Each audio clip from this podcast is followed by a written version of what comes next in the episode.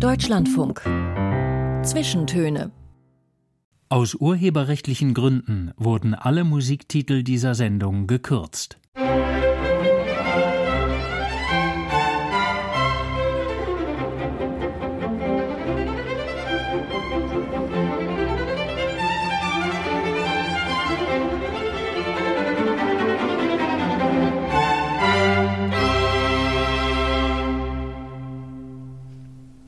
Herzlich willkommen zu dieser Ausgabe der Zwischentöne mit Tanja Runo am Mikrofon und zu Gast ist heute Sascha Mariana Salzmann. Schriftstellerin, Dramaturgin, Theaterautorin, eng verbunden mit dem Berliner Gorki Theater, wo sie unter anderem Hausautorin war, die Studiobühne mitgegründet und geleitet hat und das Theater geöffnet hat für ein neues, jüngeres, diverseres Publikum, aber auch für neue Autorinnen, Regisseurinnen und aktuelle gesellschaftspolitische Debatten. Sehr herzlich willkommen, Sascha Salzmann. Ja, danke für die Einladung. Über Theater habe ich gerade schon gesprochen. Damit haben Sie sich vor gut zehn Jahren einen Namen gemacht. Zuletzt sind aber zwei Romane von Ihnen erschienen. Und bereits das Debüt 2017 war sehr erfolgreich, außer sich, landete sofort auf der Shortlist des Deutschen Buchpreises, wurde dann anderweitig ausgezeichnet und ich glaube in mindestens 16 Sprachen mhm. übersetzt. 2021 haben Sie nochmal nachgelegt mit einem zweiten Buch. Alles im Menschen muss herrlich sein, auch wieder mit sehr positiver Resonanz. Aber nach diesem sehr überschwänglichen Reaktionen auf den ersten Roman, ich glaube, ich hätte mich erstmal eingeschlossen zu Hause und erstmal keinen Satz mehr aufgeschrieben. Und Sie waren offensichtlich ein bisschen souveräner. Ich weiß gar nicht, ob souverän das Wort ist, was ich war, aber ich habe Blut geleckt. Und ich war einfach so glücklich mit Aussicht, dass es dann einfach weiterfloss in eine völlig andere Richtung. Aber ich dachte, es ist so eine Wohltat, sich mit Worten und Syntax zu beschäftigen und Figuren zu entwerfen, von denen ich den, zum Beispiel den Geruch beschreiben kann. Das macht man im Theater nicht. Im Theater sagt man nicht, sie hat so eine Nase und das ist die Augenfarbe. Das ist nur gesprochenes Wort. Also wollte ich unbedingt weitermachen und ähm, ja, ich glaube, ich mache auch jetzt noch weiter. das hoffe ich. Aber so einen gewissen Erwartungsdruck gab es doch vielleicht schon, weil ich erinnere mich, dass Ihr erster Roman äh, von einer bestimmten Community auch sehr gefeiert wurde mhm. als der große queere Roman. Mhm. Und bestimmt gab es doch so eine Erwartung, dass Sie jetzt so quasi diese queere Agenda vertreten in Ihrer Literatur. Mhm. Wie wird man mit sowas fertig oder wie befreit man sich vielleicht auch davon? Ja, das fragen wir uns alle. Wie geht man mit Erwartungen grundsätzlich um? Je kleiner die Minderheit ist, zu der du gehörst, desto stärker die Erwartungen natürlich, weil der Kampf um Anerkennung erbitterter ist. Und es war mir völlig klar, dass außer sich als queerer Roman gelesen wird, ich habe ihn aber natürlich nicht als solchen geschrieben. Aber wenn, sagen wir, ein Teenager in einer Kleinstadt in Deutschland in eine Buchhandlung geht und wissen will, wo die queeren Bücher stehen, möchte ich, dass es dafür ein Regal gibt. Ich möchte, dass dieses Regal als solches ausgewiesen ist und ich möchte, dass mein Buch da drin steht.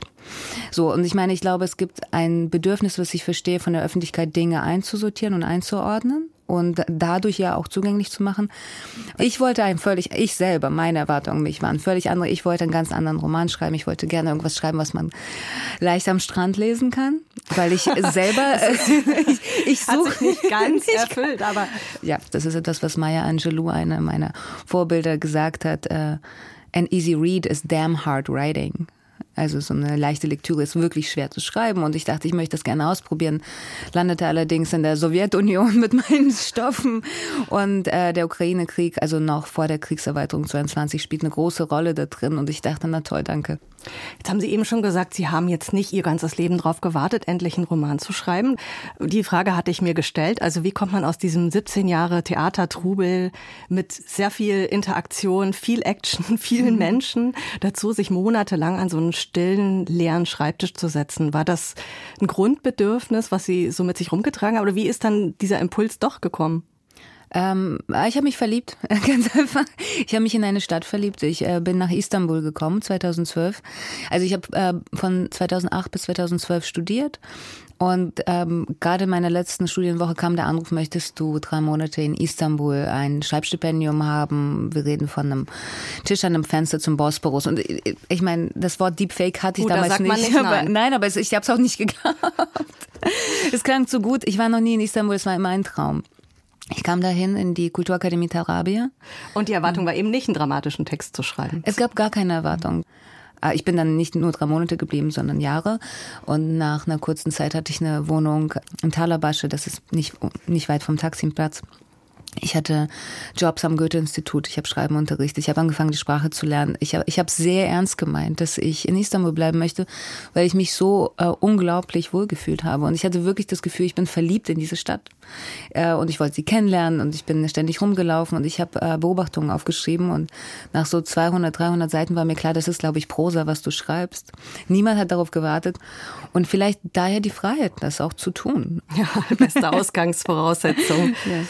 Hm. Sie haben auch mal gesagt im Vorgespräch, Sie hatten das Gefühl, dass Ihnen der Weg gar nicht unbedingt offen steht in ja. die Literaturszene. Ja, ich glaube, das ist grundsätzlich so ein, so ein Erlebnis, so ein permanentes Erlebnis mit einem Kulturbetrieb und wer fühlt sich eingeladen, wer fühlt sich nicht eingeladen.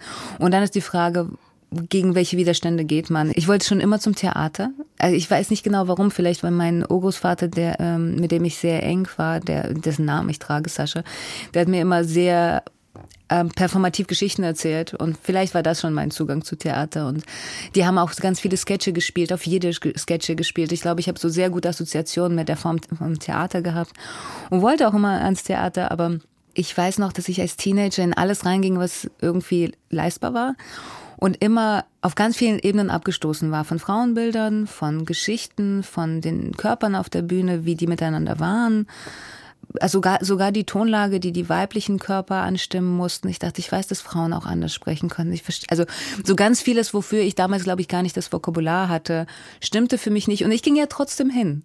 Und das finde ich jetzt im Retrospektiv sehr lustig, dass ich eigentlich ständig sauer war und beleidigt war und dachte, das ist nicht richtig und das muss anders, aber trotzdem nochmal hinging. Und zwar mir Klassiker angeschaut habe, weil das war nicht die Zeit, zumindest nicht da, wo ich ins Theater gegangen bin in Hannover, war jetzt nicht sehr viel mit zeitgenössischer Dramatik damals. Es waren schon, ich habe mir Kleist angeguckt, ich habe mir Büchner angeguckt. Ich habe es auch gern dann nachgelesen, versucht zu verstehen, ohne dass irgendwer das von mir erwartet hätte. Und ich denke, ich hatte einfach diesen Zugang zu dieser Welt, äh, musste mir aber trotzdem einen Platz erkämpfen, wo ich mich wohlfühle. Das war nicht selbstverständlich. Und als ich ihn wirklich, wirklich hatte, als ich selber eine Bühne geleitet habe und dachte, ich kenne die Community, ich kenne das Netzwerk, die Leute kennen mich, es läuft alles gut, habe ich, habe ich die verlassen. Ja, genau. Ja, ich ja. weiß nicht, was man da küchenpsychologisch äh, rauslesen kann, aber äh, gut für uns auf jeden Fall, dass Sie nochmal was ganz anderes gemacht haben. Ich würde gleich nochmal äh, gerne ausführlicher auf diese Gorki-Zeit und das, was Sie neu machen wollten, sprechen. Aber noch mal ganz kurz zu dieser Frage der Durchlässigkeit zurückkommen. Ist damit auch gemeint, dass die Theaterwelt an sich durchlässiger ist als der Literaturbetrieb zum Beispiel? Das würde ich jetzt sagen. Ähm, damals war mir das überhaupt nicht klar. Also ich hätte auch, glaube ich, die Unterschiede nicht so richtig klar benennen können.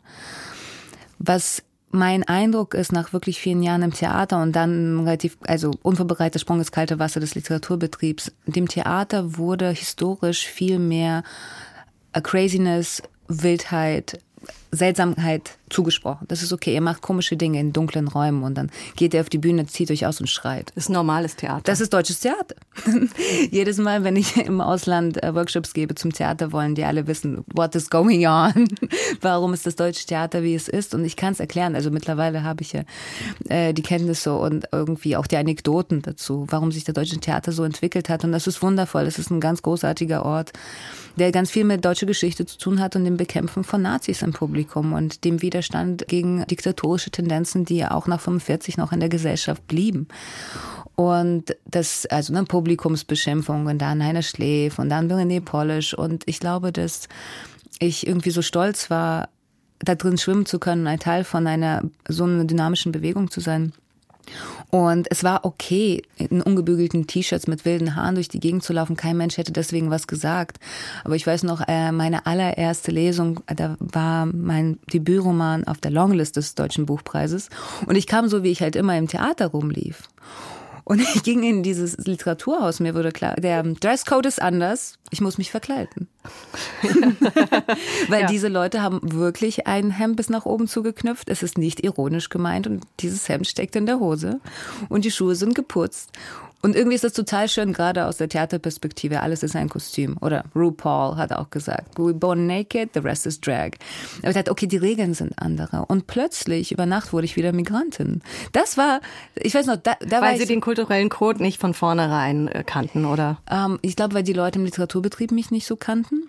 Und im Theater hat man äh, nach ein paar Jahren aufgehört, immer wieder meinen Migrationshintergrund aufzurollen und sich zu fragen, warum mein Stück eben nicht in Russland spielt, komisch. so. Das hat irgendwann aufgehört. Und dann ähm, war ich mit einem Roman in einem neuen Betrieb und äh, einem ungebügelten T-Shirt. Ehrlich gesagt war das ein Unterhemd. Und dann hat, ich weiß noch, ich stand in der Schlange zum Klo und die Leute haben sich über diese Russin unterhalten, diese Russin. Und ich dachte, ich habe ich hab einfach gebraucht, um zu verstehen, dass sie von mir reden. Als ob sie gestern eingewandert wären. Ge ja, ja, wirklich so. Und ich dachte, ah, okay, geht das jetzt wieder von vorne los. Aber das war erstens nicht der Fall, weil ich sehr, ich muss es einfach sagen, ich wurde sehr warm empfangen im Literaturbetrieb. Und das andere ist, ich habe am Theaterbetrieb gelernt, wie man damit umgeht. Insofern war es jetzt gar nicht so schmerzhaft, das war eher witzig. Lassen Sie uns vielleicht an der Stelle mal zur ersten Musik kommen, bevor uns mhm. das jetzt völlig entgleitet. Sie hätten eigentlich auch die gesamte Sendung gestalten können mit Musik. Sie haben eigentlich ganz viele Titel vorgeschlagen und die meisten davon sind, glaube ich, hier an der Stelle noch nie gelaufen. An erster Stelle auf Ihrer Wunschliste stand Kendrick Lamar. Und ich dachte, das hat bestimmt was zu sagen, warum der an Top 1 steht. Ja, ähm, Kendrick Lamar ist ein großes Vorbild. Er ist für mich so der Mozart unserer Zeit. Ich verfolge seine Arbeit seit seiner ersten Platte und ganz viele Theaterstücke, die ich geschrieben habe, habe ich mit Kendrick Lamar im Hintergrund geschrieben. Taking my baby to school, then I pray for Cause you bitches ain't never been cool. Writing testament, painting pictures, put me in the Louvre. That's a definite universal shift. I'm in the groove. A celebrity do not mean integrity, you fool. I'm a good man, shake your hand. Firm grip rule, 72 wins, lost 10. Ballin' with the flu, more than 2 M's for sure, but add another 2. Mm, little man, man, the big man's the GT down and flipping the kickstand. Mm, rich nigga, broke phone, trying to keep the balance. I'm staying strong. Stop playing with me before I turn you to a song. Stop playing with me before I turn you to a song. Hey, bitch, I'm attractive. Can't fuck with you no more. I'm fasting. Uh, bitch, I'm attractive. Can't fuck with you no more. I'm fasting. Morality can wait, feedback on low latency. I'm glitching from the face as my thoughts grow sacredly. I'm running out of space. Ask Winnie, she okay? Never mind a honey cake. Why you lying on Benjamin? He turning in his grave. I'd be lying if I said I wouldn't get it. Ja, und da ist er schon wieder weg. Kendrick Lamar war das mit Rich Spirit auf Wunsch von Sascha Mariana Salzmann, Theatermacherin, Autorin, Kuratorin. Ja, was sage ich jetzt, die heute zu Gast ist bei den Zwischentönen im Deutschlandfunk? Richtig der, oder falsch? Beides, alles, alles richtig. Ich meine, die deutsche Sprache gibt äh, mein Geschlecht nicht her, insofern Improvisation ist immer richtig. Genau, also äh, ich komme ins Straucheln, weil ich weiß eben, dass Sie sich als non-binär definieren, also weder als männlich noch als weiblich. Wir haben uns vorab geeinigt, dass ich, wo es geht, eine Form benutze, die beides inkludiert wenn ich sie zum Beispiel als Autorin bezeichne, aber manchmal brauche ich eben ein Pronomen. Ja. Sie ist in Ordnung. Ähm, also mir wäre es lieber, wenn sie variieren, aber ehrlich gesagt, ähm, ich glaube, wir haben dringendere Kämpfe, gerade auch was die Anerkennung der anderen Geschlechter angeht. Und ich glaube, wenn man ständig sie zu mir sagt, weiß ich, dass das kein Angriff ist. okay, aber wenn Sie von sich selber sprechen, in Interviews zum Beispiel, benutzen Sie oft die männliche Form, also sprechen von sich als Dramaturg oder als Autor. Genau, um eine Dissonanz herzustellen, weil meine Stimme als weiblich gelesen wird. Und ich glaube, da gibt es immer so einen Moment, dass die Leute denken, habe ich das jetzt gerade richtig gehört? Und aus performativer Richtung, als Theaterbench, finde ich das natürlich immer gut, wenn Leute erstmal ins Straucheln kommen, um nachzudenken. Einfach nur, um das binäre System zu stören, weil deswegen bin ich ja non-binär. Ich weiß, dass es mehrere Geschlechter gibt. Im Talmud gibt es übrigens acht. Ich habe mein Theater, also das war ein Hörspiel, das war kein Theaterstück, ein Hörspiel zu der Liebesgeschichte zwischen dem König David, also dem König der Juden, dem Zeichen, ich trage meinen Davidstern, und Jonathan, also dem Sohn seines Widersachers, mal recherchiert und ich wollte gerne überhaupt zu dieser Liebesgeschichte in der Bibel was wissen und habe mit RabbinerInnen gesprochen und es war irgendwie sehr eindrucksvoll, die Spuren von Queerness in diesen alten Schriften nachzuvollziehen, zu, zu sehen und zu wissen, wir waren schon immer da und zum Beispiel von Leuten wie mir ist in der Bibel die Rede von Androgynen. Sie dürfen nicht den Tempel betreten. Also quasi durch ein Verbot weiß ich, dass es mich gegeben hat. Reicht mir völlig aus. Und ich glaube, das, das sind die Privilegien, die ich versuche zu nutzen, um auch in der Kunst irgendwie Leute anzusprechen und denen eine Sichtbarkeit zu geben. Ich würde sagen, damit haben wir eigentlich dieses Thema beantwortet und würde gerne wieder zurück zu Ihrer Arbeit kommen. Mhm. Stimmt es, dass Sie Ihre Romane laut vorlesen lassen von einer Schauspielerin vor dem Druck? Ja, das, das stimmt. Leider sogar mehrmals, weil, also einmal, wenn ich. Warum leider? Ja, weil die, die arme Schauspielerin. Schauspielerin weiß, was passiert. Die haben so um die 400 Seiten jeder, ne? So 360, Ja. 370. Ja, Mhm. genau, genau. Ähm, weil ich funktioniere sehr übers Hören. Ich lerne auch Sprachen übers Hören. Und ich sehe, vielleicht geht es auch anderen Leuten so, ich sehe irgendwann nichts mehr auf dem Blatt. Wenn ich den Text zu oft gelesen habe, weiß ich nicht, ob da Fehler sind. Und da geht es natürlich nicht um grammatikalische Fehler, sondern habe ich dieses Bild schon mal benutzt? Äh, Hau diese Metapher überhaupt hin? Ist das langweilig, was hier steht? Irgendwann sehe ich es nicht, aber ich höre es. Das heißt, ich muss es mir vorlesen lassen. Und ich lese mir selber sehr, sehr vieles vor. Aber ab einem bestimmten Punkt brauche ich auch eine fremde Stimme, um wirklich den Text neu zu hören. Das heißt, wenn das Manuskript einmal fertig ist, lasse ich es mir vorlesen. Natürlich gegen Bezahlung, ist klar. Ich lasse nicht Freundin einfach so für mich arbeiten. Und dann. Gut, dass wir das geklärt haben. ja, das ist, das ist auch Die wichtig. Arbeitsbedingungen am Gorki hier nochmal Genau. ja, besprochen. Genau. Ja. Und dann nochmal, ähm, wenn alles fertig ist. Genau. Wenn Sie nach Ihrer Herkunft gefragt werden, ne? Sie, es gibt viele Dinge, die Ihnen zugeschrieben worden sind, viele Identitäten, die Ihnen zugeschrieben worden sind.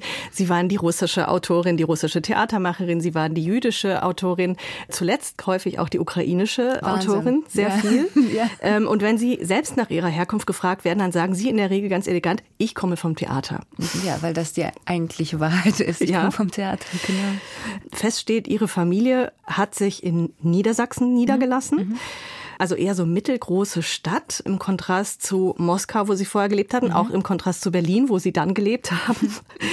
Wie ist aus der niedersächsischen Gymnasiastin Sascha Salzmann eine Theaterrevoluzerin geworden? Also wie sind Sie überhaupt mit dem Theater in Kontakt gekommen? Ja, das ist eine gute, gute, gute Frage, wie der Bogen war. Ich weiß, ich war, ich war Schulabbrecher. Ich habe ähm, bei Hannover an einem Gymnasium für sehr viel Ärger gesorgt, weil ich sehr viel Ärger einstecken musste. Also vor allem ehrlich gesagt antisemitische Zwischenfälle. Also wir reden nicht nur von Mitschülern, die mich physisch tätig angegriffen haben, sondern auch von Lehrern, die tatsächlich Antisemitisches gesagt haben. Und ich war schon immer aufmüpfig und habe halt sehr radikal dagegen gehalten. Das heißt, diese Schule musste ich verlassen. Zur Und- Begeisterung Ihrer Eltern. Oh ich an. ja, man bringt ja Kinder nach Deutschland, damit sie Schulabbrecher werden. Und ich hatte glücklicherweise, zufälligerweise ein Praktikum bei Barbara Kantel am Schauspielhaus Hannover gemacht. So ein zweiwöchiges Praktikum während der Schulzeit. Die da das Jugendtheater Genau. nach vorne gebracht hat. Genau, ne? genau. Die hat im Grunde genommen eine Traumbühne für Jugendliche und junge Menschen etabliert, wo wirklich alle willkommen waren, wo endlich mal zeitgenössisches passierte. Und ich war äh, Barbaras Assistentin und ich hing also als Schulabbrecher dann irgendwie ab und hatte wirklich keine zündende Idee, wofür ich überhaupt da bin. Moment, wie wird man jetzt von der Schulabbrecherin zur Assistentin? Nee, nee, das war vorher. Ich war Assistentin von Barbara für zwei Wochen äh, als Schulpraktikum Ah. und da war ich natürlich jetzt nicht in charge von ganz vielen wichtigen Sachen, sondern ich musste ein paar Telefonate führen und ich habe sie begleitet auf Proben. Und das waren zwei Wochen, die ich in guter Erinnerung hatte, aber mehr war es dann auch nicht. Also Sie mussten dann Schulen überreden, dass Sie da mitmachen. Ganz Also, genau, ja, Dass Sie genau. da irgendwelche tollen Schultheaterprojekte machen, oder wie? Ja, genau, selber als Teenager, ne, rufe ich in der Schule an und sage so, wir haben ein super Projekt und wir würden gerne äh, zu Ihnen kommen und mit Ihren SchülerInnen was machen. Und die haben dann aus Mitleid manchmal Ja gesagt. Wahrscheinlich, weil meine Stimme so gezittert hat und ich so, bitte, bitte könnt ihr kommen. Ich weiß es nicht genau. Ich, äh, es war eine wilde Zeit, aber das Einzige, woran ich mich erinnere, ist, wie glücklich ich war. Und ich glaube, das liegt vor allem an Barbara Kantel. Die war wie so ein permanenter Zünderfunken für junge Menschen. Die hat uns, also damals war ich eine von denen, so ernst genommen, wie wir selten ernst genommen wurden. Und wir haben Sachen gemacht, die so viel Spaß gemacht haben. Und sie waren immer politisch und sie wollte immer von uns wissen, was wir jetzt denken, was wir jetzt fühlen, was wir jetzt wollen. Und als ich dann halt danach die Schule abgebrochen habe und keinen Plan hatte, hatte ich einen Anruf von Barbara Kantel, die meinte, wir suchen Hospitantinnen hier ähm, für die und die Produktion. Was machst du denn gerade? Ich so, nix, ich mag nichts. Also ich komme vorbei. Ich habe ihnen nicht gesagt, dass ich nicht weiß, was eine Hospitantin ist. und ich, das war die Zeit, wo man das nicht schnell googeln konnte. Sie haben gehofft, dass es irgendwas mit dem man Geld verdient wahrscheinlich. Ehrlich gesagt, ich weiß gar nicht, ich, ich wollte einfach hin. Und irgendwie landete ich also am Schauspielhaus Hannover und es ging relativ schnell gut. Also ich habe zuerst für nix Kaffee gekocht und Texte kopiert. Für einen Regisseur äh, mit dem Namen Sebastian Nübling, der damals schon so ein Shootingstar war, was ich nicht wusste. Die SchauspielerInnen, die bei uns mitmachten, waren alle Superstars. Ich wusste das nicht. Das war sehr gesund. Ich mochte das, ich mochte, wie Sebastian gearbeitet hat und ich habe angefangen, irgendwas aufzuschreiben, während ich auf den Proben saß. Und Barbara, und das ist eine ihrer großen Stärken, sie hat gesehen, dass ich was aufschreibe und die meinte, zeig mal. Und ich, nein, nein, nein, nein, was man mit 16, 17 macht.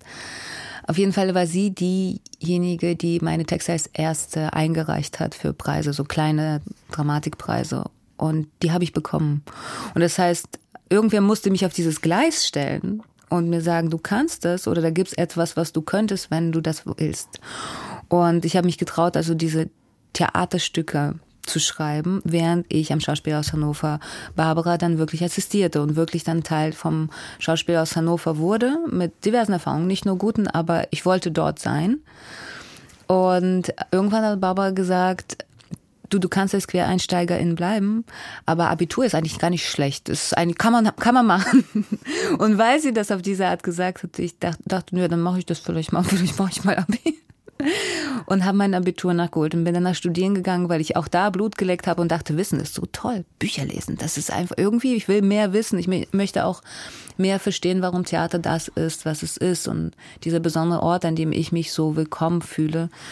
Dann bin ich eben diesen Weg gegangen. Aber ich glaube, das war der Sprung von Niedersachsen, ähm, komische Wohnverhältnisse, vor allem komisches Gymnasium und plötzlich war ich on track. so schnell kann es manchmal gehen. Ne? Und dann kurz Zusammenfassung, äh, Studium, ne? Literatur, Theater, Medien in Hildesheim, szenisches Schreiben in Berlin. Und dann waren Sie aber auch an diversen Bühnen in Deutschland. Genau, ähm. genau, genau. Das. Und mein erstes Theaterstück, was 2008 rauskam, Weißbrotmusik, wurde sofort inszeniert. Und ab da war ich quasi an diversen Theatern vertreten und kam auch und machte bei Produktionen mit. Genau. Mhm. Und als Sie dann am Gorki-Theater wirklich selbst gestalten konnten, um jetzt so einen ganz großen Schritt zu machen. Was war Ihr Anliegen? Also was wollten Sie anders machen als in den Stücken, die Sie in Ihrer Studienzeit gesehen haben? Es gab einen Zwischenschritt und der Zwischenschritt hieß Ballhaus Nauninstraße. Ballhaus Nauninstraße ist ein kleines Theater in Kreuzberg, was die Vorstufe vom Gorki war. Die Idee des postmigrantischen Theaters wurde dort, ich würde sagen, zugespitzt und die Ideengeberin Sherman Langhoff hat dort dass alle diese ganzen Ideen in Praxis umgewandelt. Also es passierte etwas, es waberte etwas und dann äh, las ich natürlich dazu, was die Idee von postmigrantischem Theater ist. Also jetzt in einem Satz, diese Leute sind schon längst keine Migrantinnen, aber sie werden als solche gelesen und behandelt. Und da sie gerade auf deutschen Bühnen oder deutschsprachigen Bühnen immer nur die klassischen eingängigen Drogendealer, Prostituierte oder Kioskbesitzer-Rollen bekommen, drehen wir jetzt den Spieß um und sie sind Protagonistin in der Geschichte. Wenn ich ehrlich bin, ich glaube, das resonierte auch mit meinen Erfahrungen am Schauspielhaus Hannover. Es gab so ein zündendes Momentum, das werde ich nie vergessen. Ich war 17. Natürlich liebte ich Wojciech, wer nicht?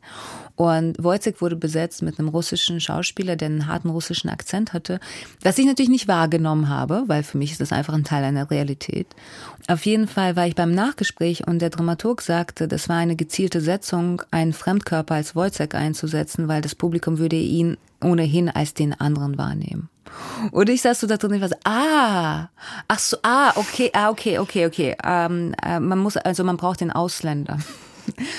Und dann jetzt wieder der Sprung zu Ballasnoni-Straße. Ich dachte, hier passiert genau das Gegenteil. Hier sind alle andere, damit sind alle alle. Und ich blieb also, Langhoff bot mir mal irgendwie eine Stückposition, dann eine Regieposition, irgendwie, ich, ich wuchs da so rein studierte aber gleichzeitig. Und ich hatte plötzlich sehr viel Energie für mein Studium, weil ich wusste, wohin mit meinen Texten, weil ich wusste, wir können Dinge ändern. Ich habe dieses Publikum im der Unistraße gesehen und ich dachte, hätte ich einen Ball aus der Unistraße in meiner Jugend gehabt, wäre ich eine andere Mensch. Ich wäre viel selbstbewusster. Und dann rief irgendwann Sherman an und sagte, du, ich äh, bekomme gerade mit einem Team das Gorki Theater, das wäre ein Stadttheater jetzt. Und das mache ich auch nur im Netzwerk. Äh, möchtest du nicht die kleine Bühne haben? Und auch das ist einer dieser Anrufe, bei denen man nicht glaubt, dass die, also ich weiß, ich habe keine Ahnung, was ich gedacht habe. Ich glaube, wahrscheinlich klang es zu zu märchenhaft. Und ich meinte auch, dass ich gar nicht weiß, ob ich das kann und so weiter und so weiter, was man dann so sagt. Und Sherman meinte, du redest seit Jahren darüber, dass wir Räume brauchen, dass wir uns vernetzen müssen, dass wir uns in echt treffen müssen und nicht nur irgendwie hin und her Texte schreiben. Hier ist die Möglichkeit. Jetzt wird's ernst. Ne? Jetzt wird's ernst. Und Studio Ja ähm, begriff sich von Anfang an als ein Netzwerk. Es ist nicht so, dass ich irgendwas alleine geleitet habe, sondern ich habe sofort unser Netzwerk angerufen und gesagt, okay, wir brauchen Positionen, wir brauchen KuratorInnen für Musik, für Theater, für Politik, für Party Weil das, ich habe halt überlegt, das Maxim Gorki Theater in Berlin ist in Mitte bei dieser Museumsinsel, bei der Friedrichstraße. Gediegenes Ambiente. Ähm, auch noch ein Sowjetbau. Zum allem überflüssig. Also wirklich im Ernst, wir müssen da reingehen. Das einzige Theater im deutschsprachigen Raum, das nach einem Ausländer benannt ist. Und dann auch noch Maxim Gorki. Ich weiß, oh Gott, das ist alles ein schlechter Scherz. Und wie bekomme ich eigentlich Leute wie mich aus Kreuzberg, Neukölln nach Mitte? Weil ich war vorher noch nie im Maxim Gorki Theater gewesen. Warum auch? Ich dachte, alles, was ich da sehen werde, wird auf irgendeine Art und Weise gegen meine Lebensrealität gehen. Also habe ich eine eigene Kuratorin für DJ und Party gehabt, weil ich meinte, wenn unsere Partys gut genug sind, dann kommen die Leute schon. Und die kamen. Und ich meine, das war mein Zugang zum Ball aus der Unienstraße, war durch die gute Stimmung, weil ich wusste, hier sind Leute willkommen, und zwar alle. Und das habe ich versucht, quasi weiterzuführen im Studiojahr. Wir waren viel mehr als ein Theaterraum. Also es ist Ihnen definitiv gelungen, das Gorki damit umzukrempeln. Es ist tatsächlich zu dem Ort für ein junges, gegenwärtiges Theater geworden, auch ausgezeichnet als Theater des Jahres in der Zeit. Und das Publikum hat sich wirklich stark verändert, was ja auch die allgemeine Hauspolitik des Gorki war. Jetzt nahen bei uns die Nachrichten, deswegen würde ich gerne einfach noch eine Musik hören von Janelle Monet. Pink. Was gibt's dazu noch vielleicht zu sagen? Happy Pride.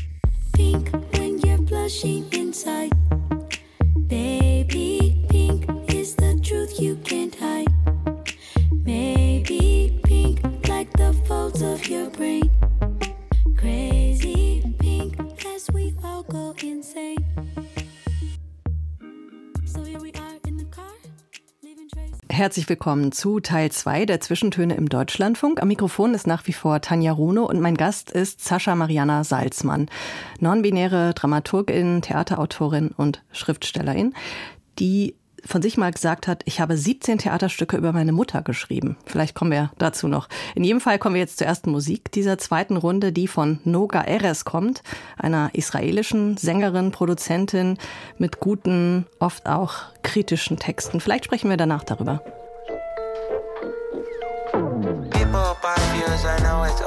News, but also bad news for everybody. People views, I know it's all news, but I got bad news for everybody. Holy water is no juice, but I know I choose. We don't like to lose to anybody. People buy views, but I don't buy views. Don't down on my views and watch your back. And watch your back, I'll break your neck. I'll pop again of iron lack and paint you black. Your name in black, the list and keeping overpacked. The others keep the numbers fake and cut the ring. So every day I'm low until I blow. Digging hell, I call me Dash the Snow. Money, let the puppets run the show. Underrated calling me to know. Underlay my beat, we have to go. See you later, underrated, still it's me, LMAO. At the gate of Eden Garden, I'll be on the speedy button. Tiny trolley with my slate in, clean and shining. But they don't mind it, you gotta chime in. No, they don't know, they don't Views von Noga RS auf Wunsch von Sascha Salzmann, meinem Gast heute bei den Zwischentönen im Deutschlandfunk. Mögen Sie noch was sagen zu diesem Titel? Ich empfehle ihn zur guten Laune, zum Fahrradfahren, zum Autofahren. Der Text ist aber ein bisschen düster für einen gute Laune-Song, oder? Ja, aber ich finde, man kann trotzdem zu gut shaken. Und der ist äh, immer aktuell. People buy views and I got bad news for everybody. Aber gleichzeitig, ich finde, wenn man schon viel tagesaktuelle Politik sich reinziehen muss und sollte, dann ist das der richtige Song dazu. Sich wenigstens nicht die Laune und die Energie äh, nehmen zu lassen. Nein, wir müssen die Energie umwandeln in was Gutes. Gut. Wollen wir mit einem kleinen biografischen Abriss weitermachen. Ich halte ihn kurz, mhm. auf Ihren Wunsch. Sie sind 1985 äh, in Wolgograd in der damaligen Sowjetunion geboren, einer Stadt, die man auch unter dem Namen Stalingrad kennt. Sie sind dann in Moskau aufgewachsen und im Alter von zehn Jahren mit Ihren Eltern und Ihrem Bruder nach Deutschland gekommen. Ich vermute, es gab verschiedene Stationen. Über die Schulzeit in Niedersachsen haben wir vorhin gesprochen. Sie haben aber vorab schon gesagt, über die Erfahrung der Migration selbst möchten Sie heute hier nicht so ausführlich reden. Ich musste an den Begriff des Migrationspornos denken. Ich weiß mhm. nicht, wer den geprägt hat, aber äh, gingen Ihre Bedenken so in die Richtung? Ja, das ist einfach schon immer da gewesen. Es gibt einen bestimmten Voyeurismus. Die Frage ist ja, wer möchte welche Geschichte hören? Äh, die Geschichten gehören nie nur der Person, die sie erzählt.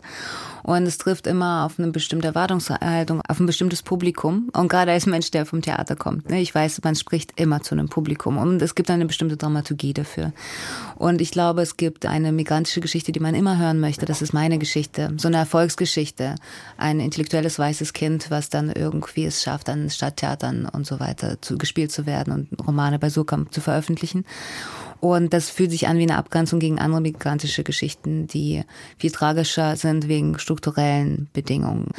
Es gab vieles, was nicht einfach war. Und ich glaube, das war vor allem von meinen Eltern sehr, sehr schwer. Und ich selber von meiner Konstitution, ich habe da auch einfach Glück gehabt. Ich mag Veränderungen. Und ich mag, wenn es abgeht und ich lerne schnell Sprachen. Das heißt, äh, meine Geschichte ist so eine Glücksgeschichte und ich glaube, sie ist nicht repräsentativ. Und trotzdem äh, will ich nicht festgenagelt werden auf bestimmte Anekdoten in meinem Leben. Ich glaube, das hat auch nicht aufgehört, dass ähm, ich eine Projektionsfläche bin für ganz viele Geschichten. Sie haben ja vorhin erzählt, manche sagen Russin, manche sagen Ukrainerin, äh, was ich eigentlich bin, ich bin Jüdin. Und dass das nicht als Nationalität in Deutschland verstanden wird, ist halt schon mal ein großes Problem. Ne? Ähm, dass wir auch ein Volk sind und nicht nur eine Religionsgemeinschaft, weil ich bin Atheist. Und ab da wird es so kompliziert, dass ich denke, ah, lassen äh, Sie uns doch einfach über Kunst und Kultur reden und über meine Arbeit, weil ich bin ja nicht als Ethnie eingeladen, sondern als Künstler. Okay, aber es ist ist nicht ganz unwichtig für Ihre Arbeit, dass es diese familiäre Verbindung nach Russland gibt, beziehungsweise eigentlich ist es ja eben eine Verbindung in die Ukraine, oder? In die Sowjetunion. Ich glaube, die eigentliche Wahrheit ist, dass mein Werdegang sehr viel mit äh, Sowjetunion zu tun hat und viel weniger mit Nationalstaaten. Und das habe ich äh, relativ spät verstanden. Dass, also ich meine, es gibt nichts schön zu reden an der Sowjetunion. Überhaupt nicht. Es war auch nichts witzig. Aber ich glaube, die Tatsache, dass ich in einem Vielvölkerstadt groß geworden bin, wo eben Juden neben Georgien, neben Tschetschenen, neben Russen, neben Ukrainern, neben XY gelebt haben. Und zwar nicht friedlich gelebt, aber gelebt haben. Und dass in unseren Geburtsurkunden zum Beispiel eine Unterscheidung vorgenommen wurde, was eine Staatsangehörigkeit ist und was eine Nationalität, hat mich sehr geprägt. Also ich meine, ich habe mich ja schon immer dagegen gewehrt, als Russin bezeichnet zu werden, nicht weil ich nicht dazu stehe, wo ich geboren bin, das ist wirklich kein Geheimnis, sondern weil wir sind emigriert, weil wir keine Russen sind. Wir mussten gehen, weil wir Juden sind und zwar Atheisten. Das in Deutschland zu erklären, war sehr, sehr mühsam und es ist nach wie vor nicht ganz einfach. Und dann ist es so, dass meine Familie, also die Familie meiner Mutter aus Odessa und Tschernowitz stammt, was wirklich nicht Russland ist. Und erst ähm, seit der Kriegserweiterung 22 wurde mir bewusst, dass ganz viele Leute, die das über meine biografischen Details wussten, dachten, das läge in Russland. Weil Ukraine nie eine Rolle für mich und meine Familie gespielt hat als Nationalstaat, aber eine sehr große Rolle war der Stolz auf Odessa und Tschernowitz. Und zwar, weil es jüdische Städte waren, weil. Und große kulturelle Zentren einfach eben. auch, ne? Hm. Ja, genau. Also ich meine, alle, alle guten Erinnerungen, die ich an meine Kindheit habe, waren zwar in Wolgograd, aber es wurden Odessa-Witze erzählt. Es war, es war immer die Rede von Odessa als dieser jüdischen Stadt und von Moldavanka als diesem Gaunerbezirk, wo die Juden eine, quasi eine eigene Gang hatten. Und ich meine, ganz viel davon ist Babel und von Babel geklaut und zitiert und schön geredet, ist mir auch klar, aber damit bin ich groß geworden. Das waren Kulturzentren, dort wurde Jiddisch gesprochen, dort wurden aber auch noch andere Sprachen gesprochen. In Czernowitz gab es eine Zeit, wo da 20 Sprachen gesprochen wurden, in einer Kleinstadt. Und das habe ich immer als etwas Positives gehört, erlebt. Und es, so wurde es besungen. Insofern ist es für mich wirklich schwer, erstens als Russin gelesen zu werden, aber zweitens auch überhaupt an Orten zu sein, wo es nur eine Sprache gibt oder so eine Art Leitkultur gibt. Ich weiß schon, wo das herkommt, aber es widerspricht mir einfach. Welche Sprachen wurden bei Ihnen zu Hause gesprochen? Russisch und Jiddisch. Ähm, Jiddisch nicht fließend, da würde ich lügen, wenn ich das behaupten würde, aber meine Urgroßeltern und Großeltern haben Jiddisch gesprochen, damit wir es nicht verstehen. Also haben wir so die Sprache gelernt, ist ja klar. Ja. Und auch ganz interessant, aber das kam ähm, erst nach der Migration raus. Mein Großvater, der Vater meiner Mutter, der aus Tschernowitz ist, der konnte Deutsch, als wir nach Deutschland kamen, als einziger. Und ich habe es natürlich nicht hinterfragt, weil ich war ein Kind, aber irgendwann habe ich schon gefragt. Und naja, Deutsch war eine der Sprachen, die in Tschernowitz gesprochen wurden. Und es war übrigens eine große Geschichte der Juden aus der Westukraine, die Deutsch gesprochen haben. Und das war ihr Kulturgut. Ukrainisch hat keine Rolle gespielt. Null. Und es war für mich schon seit 2014 ein Gespräch mit meiner Familie, warum das so ist. Aber ich glaube, es ist eine sehr westliche Frage. Ich habe also ich habe ich hatte sehr viele Fragen, als der Krieg ausbrach in der Ukraine 2014 weil meine Mutter ist umgeben von einer bestimmten Community. Das sind alles Post-Sowjets, das ist nicht nur Russland oder Ukraine, das sind viele Länder. Die hängen zusammen durch eine Geschichte, durch eine Leidensgeschichte, aber auch eine Lebensgeschichte. Es war halt nicht nur Leid. Und ich fand das immer sehr interessant, weil ich einerseits natürlich wusste, das ist das, wo ich kulturell auch herkomme, aber auch, weil alles so anders war und ich so wenig verstanden habe von den Anspielungen, den Witzen, diesem Du weißt schon und ich denke, ich weiß nicht, ich äh, bin mir nicht sicher, ob ich weiß wie auch dieses Wissen vermittelt wurde oder eben wie über bestimmte schmerzhafte Momente immer geschwiegen wurde. Und gerade weil es mein Job ist zu fragen, ne? Schriftsteller bedeutet, du bist hier, um Fragen zu stellen, habe ich schon angefangen, so Fragen zu stellen wie, warum wurde bei uns nicht Ukrainisch gesprochen oder spielte Ukrainisch eine Rolle? Oder seid ihr sicher, dass niemand Ukrainisch gesprochen hat? Äh, diese Sprache hat ja zwischenzeitlich einfach in bestimmten Regionen nicht überlebt, aber das heißt ja nicht, dass sie weg war. Oder ähm, eine andere sehr wichtige Frage ähm, war für mich, äh, wer von meinen Familienangehörigen war eigentlich im Gulag?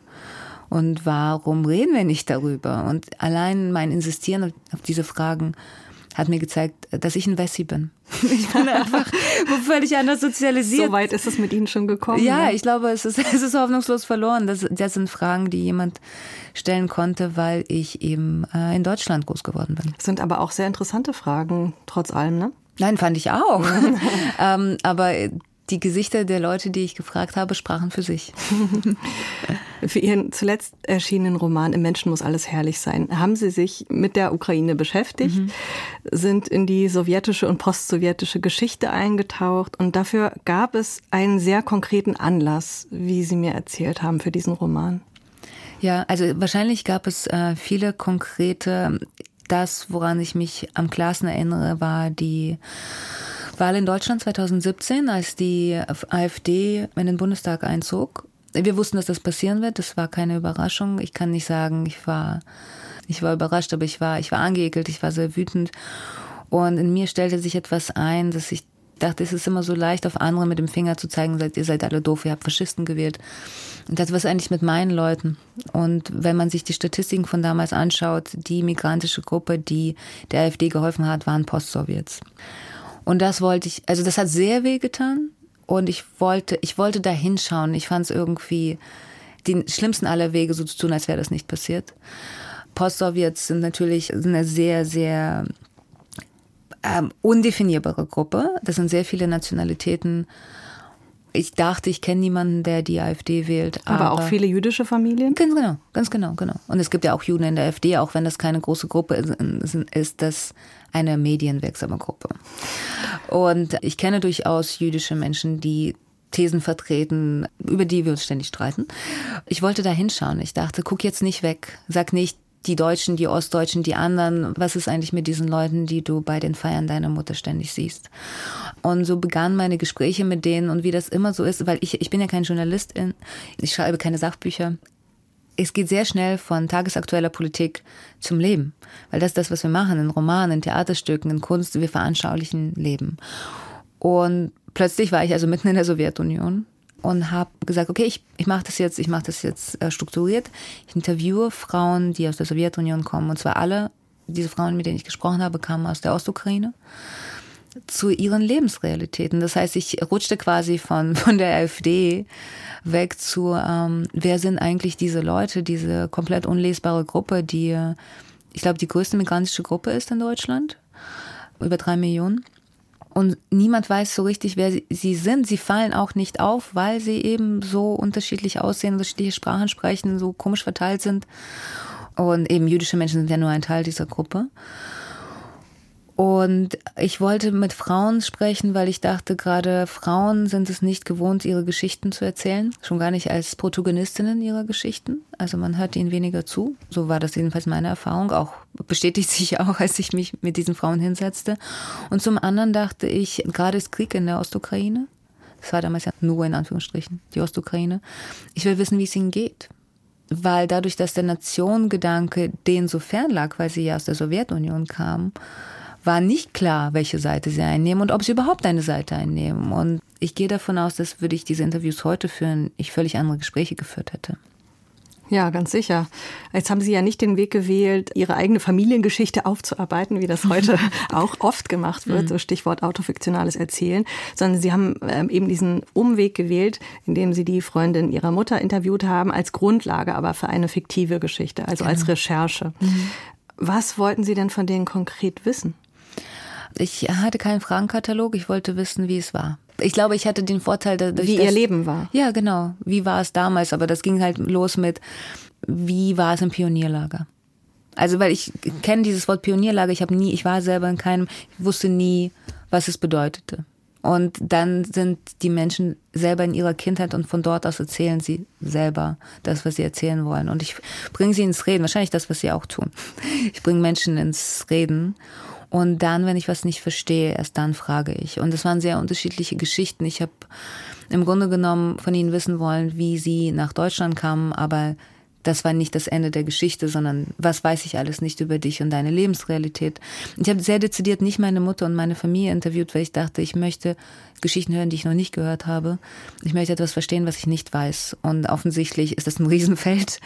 Und all diese Themen betreffen uns heute. Und wie gesagt, das war vor der Kriegserweiterung in der Ukraine. Das war ja 1920. Der Roman kam 21 raus.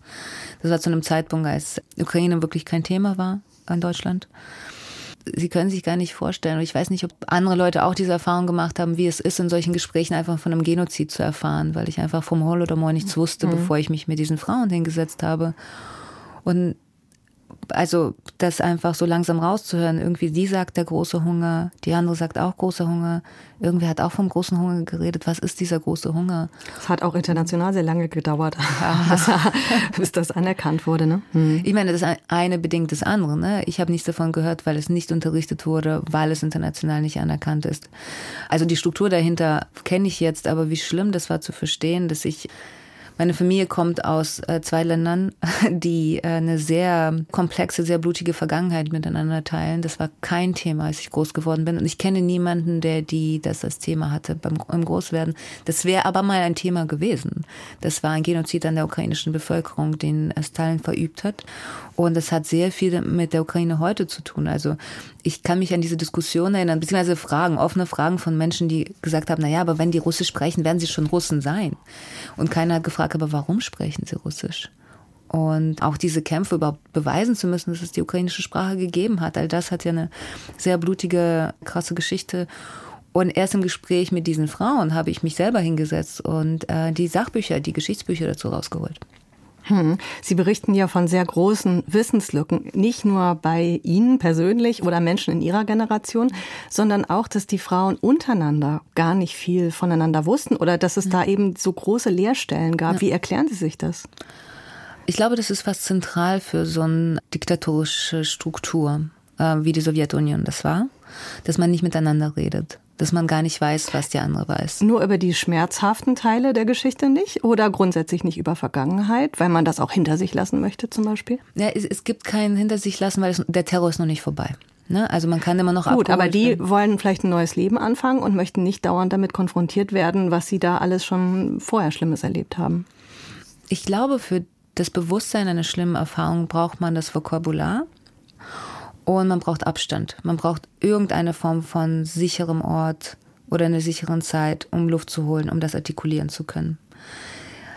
Während der Sowjetunion war das quasi nicht gegeben. Es gab natürlich einzelne Leute, die äh, widerständig waren und ich will das überhaupt nicht runterspielen. Ich will auch nicht sagen, keiner hat irgendwas gewusst und es ging nicht anders. Ich will auch niemanden entschuldigen. Ich will nur sagen, dass dieser Staatsterror, der ausgeübt wurde, tatsächlich bis in die 90er Jahre reichte. Die Gulags waren nie geschlossen. Was genau in den Gulags passierte, hätte man eigentlich wissen müssen. Und die Leute haben ihre Verwandten zum Teil aus Familienfotos ausgeschnitten und die Fotos aber eingerahmt und stehen lassen. Ich glaube, das veranschaulicht vielleicht ein bestimmtes Mindset. Ich versuche das jetzt überhaupt nicht zu werten, weil wer weiß, wie wir handeln würden unter solchen Umständen. Aber als ich von meiner Mutter wissen wollte, und das war gar nicht im Zuge dieses Romans, sondern ich glaube, für außer sich oder überhaupt, es war so eine Frage, warum weißt du das nicht? Hat sie gesagt, wir haben unsere Eltern nicht gefragt. Das ist einfach nichts, was selbstverständlich war. Und es hatte auch, und ich vermute, dass Leute, die in der DDR gelebt haben, das kennen, auch was damit zu tun, dass man Angst hatte. Dass die Kinder etwas weitergeben, was äh, der Staatsapparat nicht hören sollte. Also äh, bewusst oder unbewusst. Und du wusstest nicht, mit wem du zusammenlebst und du wusstest nicht, was deine NachbarInnen äh, hören sollten oder nicht. Das macht schon ein bestimmtes Klima in einem wirklich riesigen, riesigen Land aus. Ne? Wir reden von elf Zeitzonen. Allein da ist es schon schwer voneinander zu wissen, selbst wenn man offen spricht. Und ich glaube, dass man auch, also die Staatsdoktrin der Sowjetunion hatte sehr viel mit der Zerstörung des Individuums zu tun. Das heißt, die Frauen, mit denen ich geredet habe, hatten ganz große Schwierigkeiten, sich als Protagonistinnen einer Geschichte zu denken was für mich so symptomatisch ist für die Unterschiede zwischen Ost und West. Wenn ich es jetzt zuspitze, im Westen ist das Individuum im Zentrum. Das ist ja das große Versprechen der Moderne und der Postmoderne. Ne? Ich als Individuum bin, bin es wert, bin wichtig, es ist meine Story. Und I wird in den USA groß geschrieben.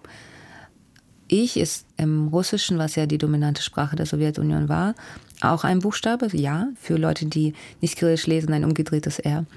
Und es ist der letzte Buchstabe im Alphabet.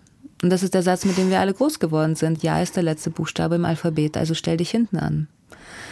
Und ich glaube, dass das eine mögliche Vorerklärung ist zu einem Gefühl von, ich bin ein Teil der Masse.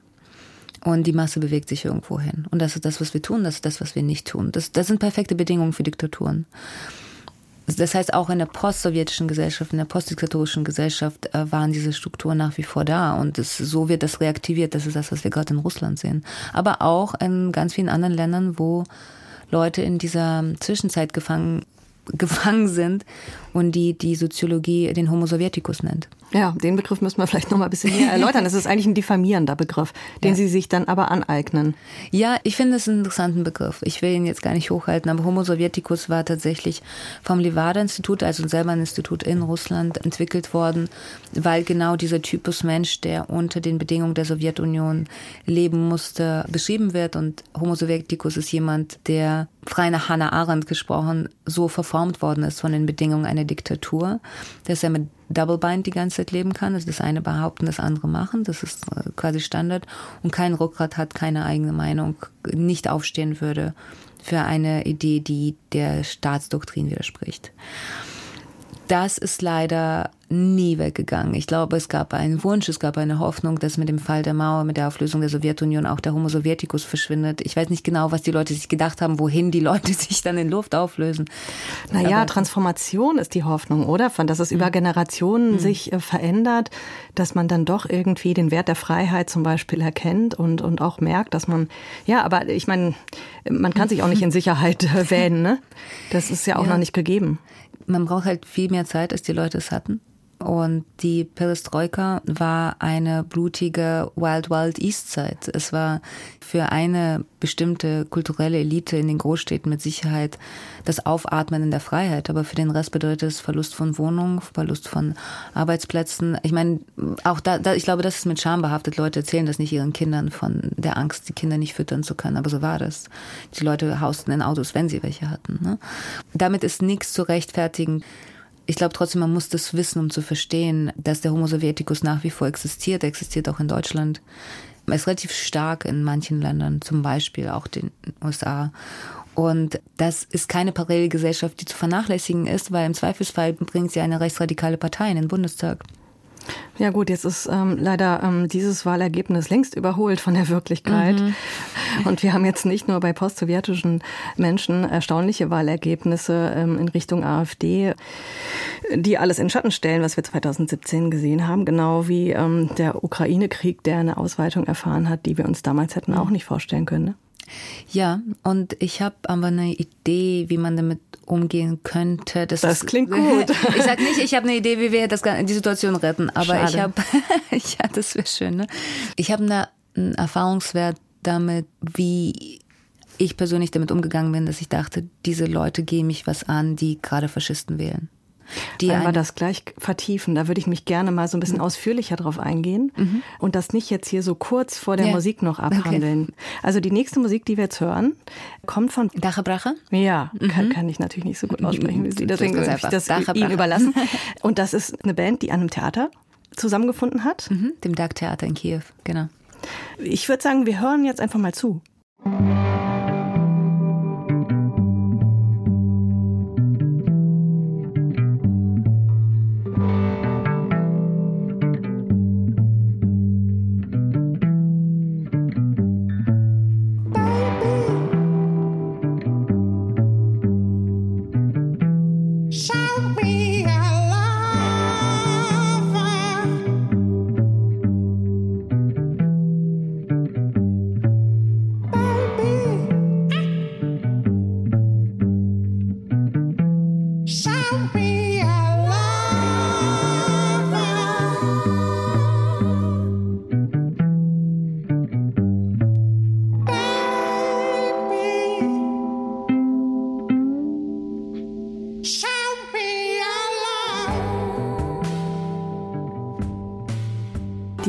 Band Bacher Pracher aus Kiew haben wir gehört, auf Wunsch von Sascha Salzmann, meinem Gast bei den Zwischentönen heute. Ähm, Baby, Show Me Your Love kann ich verstehen. dann haben Sie das Wichtigste verstanden. Gut. Ähm, dann gibt es aber größere Textpassagen, die ich tatsächlich nicht verstanden habe. Da können Sie mich vielleicht ein bisschen auf die Sprünge helfen. Ja, das ist, das ist einfach ein Love-Song und äh, die singen auf Surjik. Das ist eine Mischsprache aus Ukrainisch und Russisch. Ich wünschte, ich hätte dich nie getroffen, dann wäre mein Herz jetzt nicht so gebrochen. So kann man das zusammenfassen. So kann man das zusammenfassen. Diesen längeren Track. Okay. Interessante Kostüme, unglaubliche Stimmlagen, mhm. unglaubliche Geräusche. Mhm. Was wissen Sie darüber, wie es denen geht? Sind die noch in Kiew? Arbeiten die noch? Die sind sehr aktiv, sehr viel unterwegs. Die waren schon vorher viel auf Tour, ähm, auch tatsächlich auf mehreren Kontinenten und vermischten ukrainische Folklore mit zum Beispiel auch mal brasilianischen Klängen. Also das ist wirklich so eine Band, die mit Durchlässigkeit arbeitet und stimmt Ethnochaos habe ich Eben, irgendwann ja, gelesen Sie, als genau. Stilrichtung. Genau, genau. Also die Idee war nicht rein ähm, ukrainische Folklore nach außen zu bringen, sondern tatsächlich, wie Weltmusik halt funktioniert, in Austausch, in Dialog zu gehen und sich befruchten zu lassen, was Neues entstehen zu lassen. Und dann kam die Kriegserweiterung im Februar ähm, 22 und zuerst wurden die Sängerinnen, glaube ich, aus dem Land gebracht und der Sänger schloss sich der Stadtverteidigung an, aber sehr schnell gab es ja diesen Wunsch und diesen Beschluss von der Regierung, dass Kulturkampf auch ein wichtiger Kampf ist und dass alle KünstlerInnen, die nach draußen gehen wollen, um darauf aufmerksam zu machen, was in der Ukraine passiert, dann können sie gehen. Und daher brach er fing an zu touren und tourt bis jetzt unermüdlich. Also es ist einfach völlig irre, in wie vielen Ländern, in was für einer kurzen Zeit sie unterwegs sind. Und ich war vor der Kriegserweiterung auf mehreren ihrer Konzerte und ich war letztes Jahr nach der Kriegserweiterung da. Und jetzt arbeiten sie tatsächlich mit ihrer Musik, mit einer unglaublichen Performance. Ich meine, alle ihre Bühnenpräsenz ist schon komplett fern jeglicher politischer Messages ein Ereignis. Und dann äh, weisen sie natürlich darauf hin, was in der Ukraine passiert, was jetzt vielleicht auch einerseits bekannt ist, aber wir kennen die Sachen halt aus Tagesschau, die von, von den üblichen Medien. Und ich glaube, wenn man dieses Ereignis so eines Konzerts erlebt, dann erreicht Kunst nochmal einen Nerv, den wir so nicht treffen. Mhm. Und als Ersatz äh, für all äh, die von uns, die das nicht live sehen können, kann man die Videos empfehlen, wo ja. man auch manchmal einen richtig guten Eindruck bekommen Auf kann. Auf jeden Fall, ja. Brache, unbedingt. ähm, lassen Sie uns mal kurz an das anknüpfen, was wir ähm, begonnen haben vor dieser Musik. Vielleicht mache ich einen Aufschlag. Sie haben 2018 einen Artikel in der Taz veröffentlicht mhm. mit dem Titel Wir müssen unseren Eltern widersprechen. Und mhm. da zitieren Sie eine Freundin, die sagt, meine Eltern können nichts dafür, dass sie furchtbare Menschen sind. Genau. Das war der Anfang von dem Roman, was ich noch, aber noch zu diesem Zeitpunkt nicht wusste. Ich, ja, es war tatsächlich ein Gespräch mit einer Freundin, die ihre Eltern im Grunde genommen aufgegeben hat. Sie hat gesagt, ja, die sind halt einfach furchtbar, die hassen einfach alles um sie herum und wissen nicht, wo sie gelandet sind und die Zeiten sind zu kompliziert und es ist zu schmerzhaft, mit ihnen darüber zu diskutieren. Und ihre Erfahrung hat sie dazu gemacht? Genau, genau. Also ich, ich weiß gar nicht, ob sie wollte sie gar nicht entschuldigen. Sie hat tatsächlich gesagt, meine Eltern sind furchtbare Menschen. Das war schon relativ eindeutig.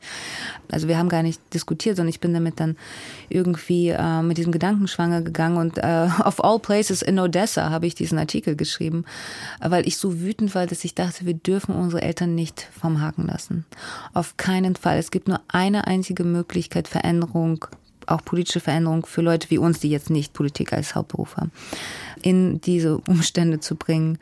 Das ist, wir dürfen uns nicht in Ruhe lassen. Wir müssen miteinander reden, auch wenn es schmerzhaft ist.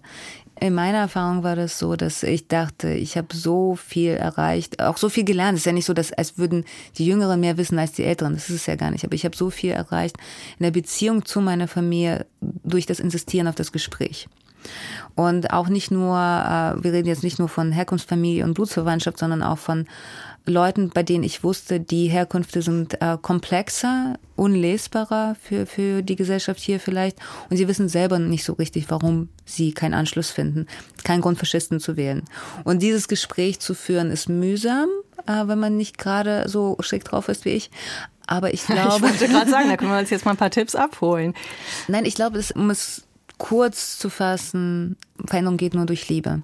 Wenn ich mich vor Leute stelle, denen ich nichts sage und die nichts fühlen, wenn sie mich sehen und ihnen irgendwas erzähle, dann geht's links rein, rechts raus und gut ist. Wenn sie aber etwas empfinden, wenn sie mich sehen, im besten Fall was ein Positives, wird das vielleicht fruchten. Und mir geht es gar nicht um äh, Leute umpolen oder Propaganda, mir geht es tatsächlich um einen Austausch und ein Gespräch. Ich glaube, wir haben alle verloren, wenn dieser Gesprächsfaden abreißt. Ich glaube, es ist für viele Menschen aber viel einfacher, mit anderen Menschen zu streiten, als mit den eigenen Eltern zum Beispiel. Oder mit mhm. den Menschen im nächsten Umfeld, die man gern hat. Ähm, und das ist halt quasi, das ist meine These. Ich verstehe es. Äh, es ist nicht so, dass ich es genieße, gerade mit Leuten, die man so sehr liebt. Aber ich glaube, das ist das Einzige, was fruchtet. Mhm. Viele jüdische Menschen haben damals argumentiert, Sie fürchten sich vor den vielen Flüchtlingen 2015 und insbesondere vor Flüchtlingen aus muslimischen Ländern, weil sie sich bedroht fühlen. Also es ist nicht nur dieses Abgehängtsein. Also es sind Menschen, die zum Teil schlimme Antisemitismus-Erfahrungen tatsächlich gemacht haben, die im Holocaust Angehörige verloren haben mhm. und so weiter. Was entgegnet man da als Tochter? Ja, ich meine, Gott sei Dank war meine Mutter nicht eine von denen, aber da kann man von sehr vielen unterschiedlichen Seiten ran. Und ich finde allein die These, dass Muslime den Antisemitismus erfunden haben, relativ schräg, vor allem wenn man in Deutschland lebt. Ich würde sagen, also ich bleibe jetzt einfach bei den Leuten, die ich kenne. Okay, ich spreche jetzt nicht für die jüdischen Menschen in Deutschland, die migrantischen jüdischen Menschen, äh, mit denen ich groß geworden bin, die haben so viel Antisemitismus von weißen Deutschen erfahren, dass sie mir nicht erzählen können, das Problem sind Syrer. Fertig. Ja. Ausrufezeichen. Sie können sich nicht vorstellen, was meine Mutter sich alles anhören musste. Und ich glaube, dass ganz viele Leute sich das nicht vorstellen können, weil es gibt ein Selbstbild in Deutschland, dass das alles überwunden ist und dafür muss man jüdisch sein, um zu wissen, dass das nicht der Fall ist. Gut, gekauft. In meinem Fall ist es halt so, dass es für mich keine Theorie ist, sondern Praxis. Ich bin lesbisch, ich bin queer, ich bin jüdisch und ich bin Theatermensch. Und ähm, mein Freundeskreis bestand und besteht aus Leuten, die, von denen ich dachte, es sind Deutsche, sie werden aber als Muslime anders gelesen in Deutschland. Und ich glaube, mein, für meine Eltern, ich brauchte keine Argumente, sie mussten mit meinem Leben klarkommen. So, das war meine Realität. Und by the way, um bei konkreten Beispielen zu bleiben, als 2015, 16 Menschen aus Syrien zu uns kamen, wohnte ich in einer WG mit jungen Männern aus Syrien in einer Wohnung, die meiner Mutter gehört. Meine Mutter, die mit Sicherheit sehr viel Schlimmes erlebt hat und Gründe hätte, vor allen möglichen Dingen Angst zu haben, vor allem, ne, ihr Kind wohnt in dieser WG, in ihrer Wohnung, die sie vielleicht mit anderen Vorstellungen gekauft hat. Vielleicht wollte sie äh, äh Enkelkinder. Ja, Enkelkindern, keine Ahnung. Also ich meine zumindest einen bürgerlicheren Lebensansatz war zu Besuch bei uns und das war für mich so ein wichtiges Erlebnis für meine Beziehung zu meiner Mutter. Ich glaube, ich hatte Angst davor, wie sie auf die Jungs reagieren wird und ich hatte Angst, wie die Jungs auf sie reagieren werden. So, das sind meine Vorurteile. Und die saßen also an einem Tisch und haben sich über die Bedingungen in Asylheimen unterhalten und, und über die Aufseher unterhalten.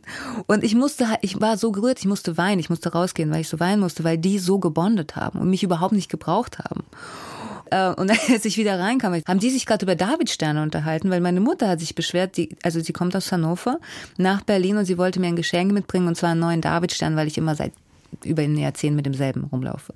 Und sie hat, sie war in einem Juweliergeschäft in Hannover und die hat natürlich keine Davidsterne einfach mal so rumliegen und sie hat sich darüber beschwert. Und da hat, äh, ich glaube, es war Yasan, der gesagt hat, Tante, wir gehen zu meinem Onkel, der hat ein Sonderlee Juweliergeschäft, machen wir dir Davidstern.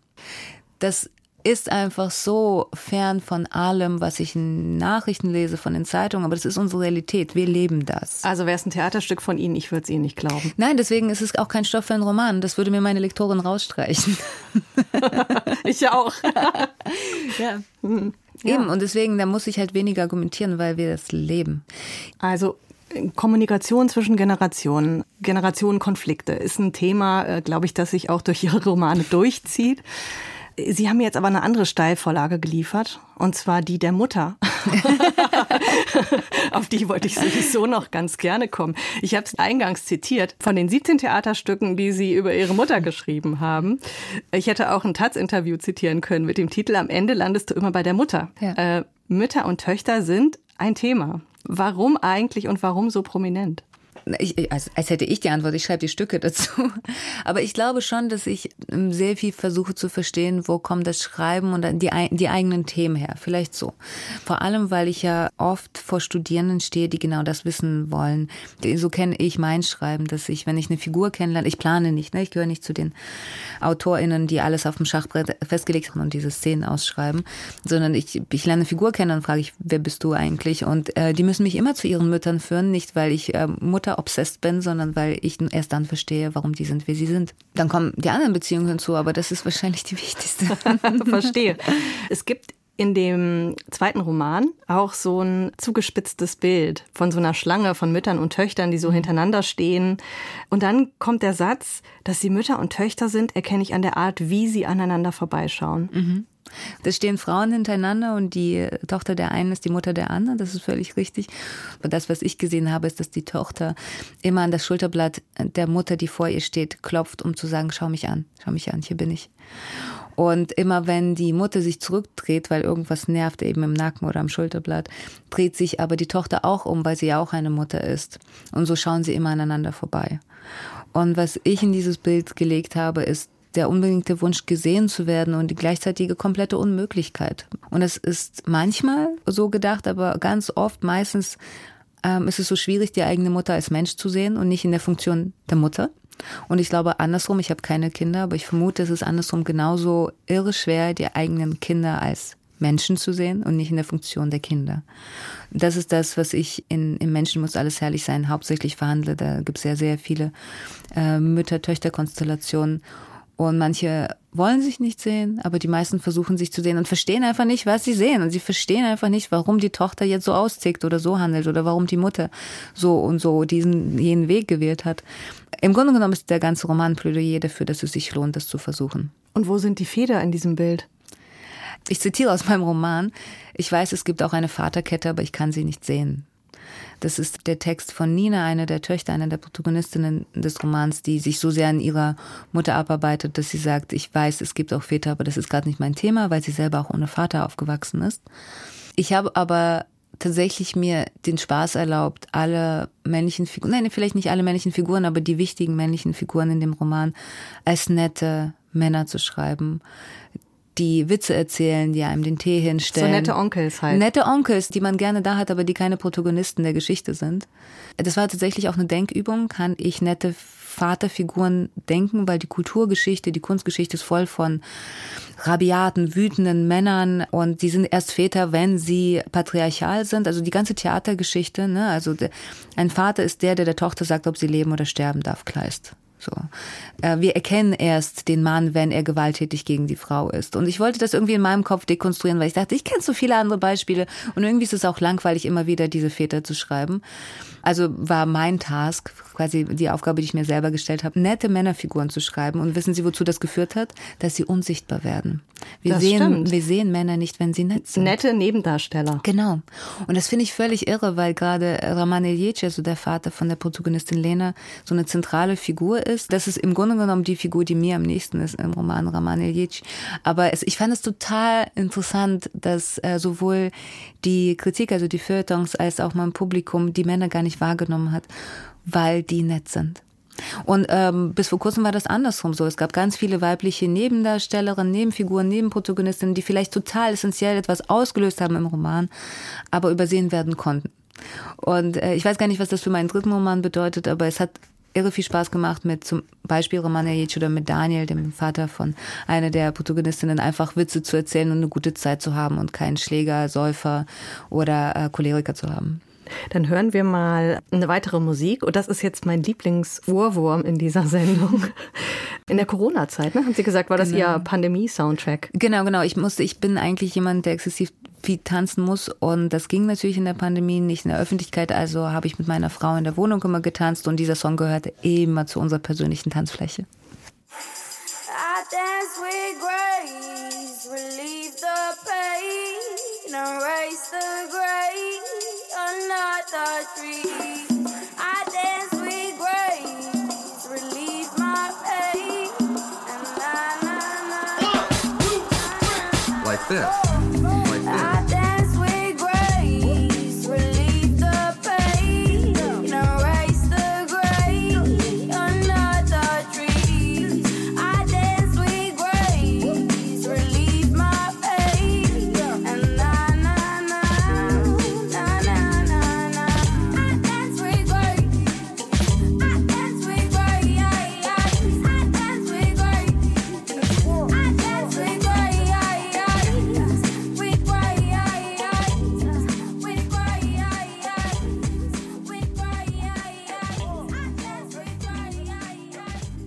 Grace von Ryman auf Wunsch von Sascha Salzmann, Theatermacherin, Schriftstellerin und Gast bei den Zwischentönen heute im Deutschlandfunk noch für kurze Zeit. Ich träume von einer Literatur der Inklusion. Den Satz habe ich mal von Ihnen gelesen und habe mich gefragt, was meint sie genau damit? Wer soll da inkludiert werden? Alle, die sich nicht eh eingeladen fühlen, Bücher in die Hand zu nehmen. Ich habe mich halt gefragt, was hat am Theater so gut für mich funktioniert? Warum hat jemand wie ich sofort einen Zugang zum Theater gefunden, obwohl das ein ähm, exkludierender Raum sein kann? Und ich glaube, dass ich gesehen habe, wie man Leute einlädt, denen das nicht per se in die Wiege gelegt worden ist, dass man ins Theater geht. Man erzählt Geschichten, die tendenziell sie auch interessieren könnten. Man besetzt die Position mit Leuten, die ihrer Lebensrealität näher sind. Und man mischt so lange, bis wirklich was eigenes Neues entsteht und nicht nur immer einzelne Gruppen angesprochen werden. Das ist ein Problem in der Kunst. Und ich habe mich gefragt, wie kann das in Literatur aussehen eigentlich? Was für eine Sprache muss ich suchen? Was für Themen muss ich antippen? Und kann ich eine Literatur produzieren, die so anspruchsvoll ist, dass ich sie selber interessant finde, aber sie schließt niemanden aus, der ein bestimmtes Vorwissen nicht hat? Und das ist das, wonach ich nach wie vor suche. Jetzt sind die Fronten ja im Moment so verhärtet, zumindest nehme ich das wahr. Ähm, das fängt ja schon bei der Sprache an. Also Sie mhm. gendern, ähm, dann äh, ist die eine Hälfte draußen, äh, Sie gendern nicht, ist die andere Hälfte draußen, ja. ja. Und da haben wir über inhaltliche Sachen ja noch gar nicht gesprochen. Ja, das ist tragisch. Aber auch da bin ich immer dafür, das Gespräch aufrechtzuerhalten, no matter what. Das, womit ich am meisten hadere, ist die Desintegration von Gesellschaft an sich. Ich habe das Gefühl, wir begreifen uns nicht als eine Gesellschaft. Äh, jede pariert für sich selbst und für die eigene kleine Peer Group. Das ist das Ende von Demokratie und da würde ich entgegenwirken wollen, wenn ich, wenn ich jetzt Vollzeitaktivistin wäre. Ja, das ist eben die Frage. Also machen Sie denn Versuche gezielt, wirklich Leute anzusprechen, die komplett am anderen Ende des politischen Spektrums stehen, zum Beispiel? Ja, da sind wir wieder bei dem, ähm, wie die eigenen Eltern ansprechen. Ich glaube, wenn jemand wie ich, ein queer jüdischer Körper, jetzt in Thüringen, wo ich gewohnt habe, mit ähm, AfD äh, diskutiert, bringt's nichts. Äh, außer Verhärtung der Fronten und äh, Hinrichtung Einzelner. Aber ich glaube, das ist durchaus was. Immerhin bringt. hätte man dort mal einen echten jüdischen Menschen erlebt, ja? ja, aber die Frage ist, ob es wirklich ihnen was bringt, wenn sie einen erleben. Nee, ich glaube, dass es aber durchaus was bringt, wenn ich mit Leuten rede, denen ich nicht egal bin, deren Meinung ich aber nicht teile. Und ich glaube, auch in Bundesländern, wo gerade die AfD so sehr auf dem Vormarsch ist, gibt es Leute, die mit ihren Peer Groups, ihren Familien reden können. Ich glaube, das würde was bringen. Aber grundsätzlich, ganz grundsätzlich dürfen wir nicht vergessen, dass wir alle eine Gesellschaft ausmachen. Es ist etwas, was mir Angst macht, dass wir uns darauf nicht mehr verständigen können. Das ist jetzt eigentlich das perfekte Schlusswort für Aber unsere Sendung. Ja, aber ist ein bisschen traurig. Deswegen mache ich jetzt noch diesen kleinen Schwenk zu Ihren persönlichen Zielen. der Strandroman. Ja. Sie haben auch mal gesagt, mein Ziel ist irgendwann den großen lesbischen Roman zu schreiben. Der vielleicht am Strand spielt. Der genau auf jeden Fall in ja. einem heißen Klima spielt, haben Sie gesagt? Ganz genau, auf allen Ebenen, metaphorisch wie direkt. Das ähm, dachte ich mir schon. genau. Genau, wie sieht's damit aus? Ähm, ja, ja, ja. Ich, ich, bin auf, ich bin auf dem Weg zum Schreibtisch. Ich glaube, ich, ähm, ich bin einfach nur so unglaublich dankbar für die Möglichkeit, dass ich überhaupt am Schreibtisch sitzen kann und das Schreiben passieren lassen kann, als, als ein permanentes Happening, das mein Leben ausmacht. Das, ich weiß, dass es nicht selbstverständlich ist. Und ähm, ich hoffe, da ist genug Lesbian Action drin. Gut, wir lassen uns überraschen, wenn es dann soweit ist. Und ich wünsche Ihnen auf jeden Fall viel Glück und Erfolg dafür und für alle anderen Projekte. Danke Ihnen. Wir können gleich noch einmal die Musik aufdrehen. Ähm, vorher möchte ich noch ankündigen, dass in der kommenden Woche mein Kollege Florian Felix Wey an dieser Stelle sitzt und er hat dann den Schauspieler Erwin Aljukic zu Gast. Ja, was hören wir jetzt noch? Daniel Kahn haben wir uns aufgehoben mit seiner Band The Painted Bird. Und mit ihm gibt es schon eine längere Verbindung, eine Arbeits- und Freundschaftsverbindung, glaube ich, ne? Genau, den kenne ich seit 2008 ungefähr. Daniel Kahn ist einer der wichtigsten ähm, Musiker, vor allem in der Klezmer-Szene, weil er nämlich die jüdische Musik ins 21. Jahrhundert gehievt hat mit ganz vielen anderen tollen Künstlerinnen und er war künstlerischer Kurator für Musik am Studio Ja, Maxim Gorki Theater. Und er ist ein sehr guter, enger Freund, der mich immer wieder überrascht. Mögen Sie denn zu dem Song noch was sagen? Ola Ria, Ola Ra. Es ist einfach ein Wohlfühlsong. Dan hat ganz viel zu sehr akuten politischen Themen und ich, irgendwie ist das der Ohrwurm, der mir dann immer bleibt von Konzerten. Ja, Wohlfühlsong, das ist wieder so ein doppelbödiger Wohlfühlsong, würde ich sagen. Weil oberflächlich so ein bisschen äh, Lagerfeuerromantik äh, beginnt, ganz idyllisch und plötzlich kommt da das Bild von einem toten Hund rein und irgendwann noch so ein kleiner Adolf Hitler. Also irgendwas ist da nicht in Ordnung, aber ne? Nein, nein, nein, es ist, äh, es ist gerade dieses verbindende Element, dass der, wie war das, der Mayor is married to the Gypsy and the Virgin loves Bill Bob. Das heißt, all diese Extreme treffen aufeinander und lieben sich in diesem Song. Gut, dann lassen wir das die finale Botschaft sein, oder? Für diese Sendung? Machen wir. Danke, Sascha Salzmann. Ihnen auch fürs Zuhören und einen schönen Sonntag allerseits. Oh, Laria, oh, Lara, snow is falling, la di da. Snow is falling on the ground, and I am dreaming, and my mind flutters far away from home.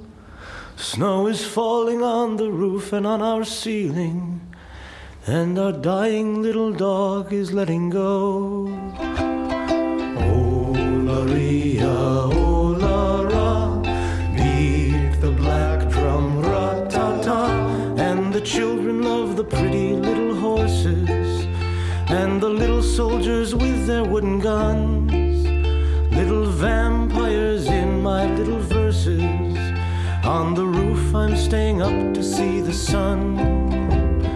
Oh,